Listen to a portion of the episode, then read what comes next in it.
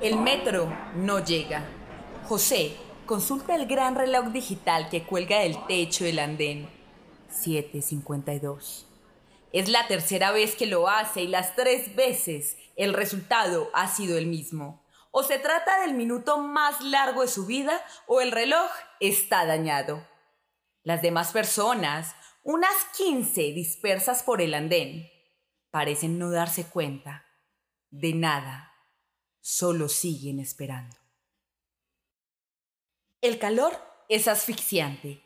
José imagina lo que sería salir a refrescarse, sentarse en la silla del parque, disfrutar de la noche, de un cigarrillo y de mi recuerdo.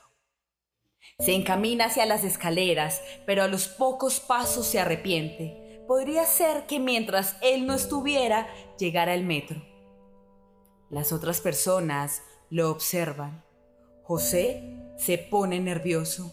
Les gustaría decirles que no lo vean, que no tiene nada de raro, que es una persona como cualquier otra esperando el metro, que de todos modos ya no me extraña tanto, que no dice nada, ocupa nuevamente su lugar, baja la mirada y espera. Mete las manos en los bolsillos del pantalón, luego las saca y se truena los dedos.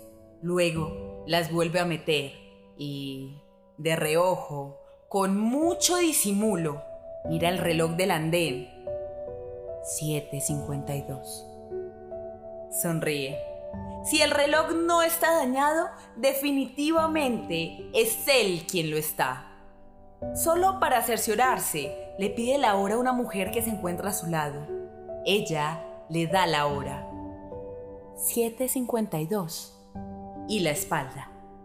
José permanece inmóvil, contempla a la mujer y a las demás personas quienes actúan con naturalidad.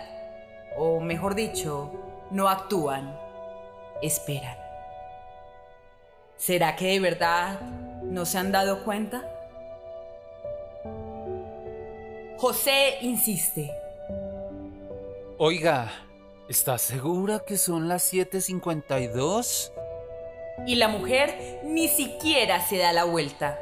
Únicamente levanta el brazo para que José pueda leer por sí mismo la hora. Gracias. Son las 7.52. El metro no llega.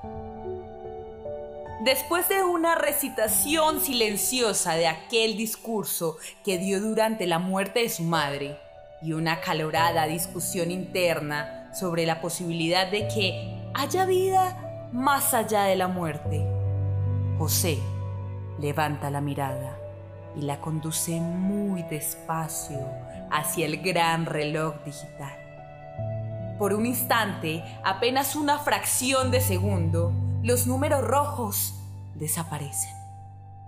Lo que sucede enseguida es casi simultáneo. Sucede a una velocidad espeluznante. El reloj marca las 7.53. Oigo que el metro se aproxima. La mujer vuelve y lanza un grito. Un hombre que está a unos pasos de la mujer deja caer el periódico abierto y empalidece. Las llantas se bloquean en un desesperado intento por frenarse y el metro cierra los ojos. El periódico desciende lentamente en zigzag y antes de que toque el suelo alcanzo a agradecer que el metro al fin haya llegado. Con semejante espera. Ya se me estaban quitando las ganas.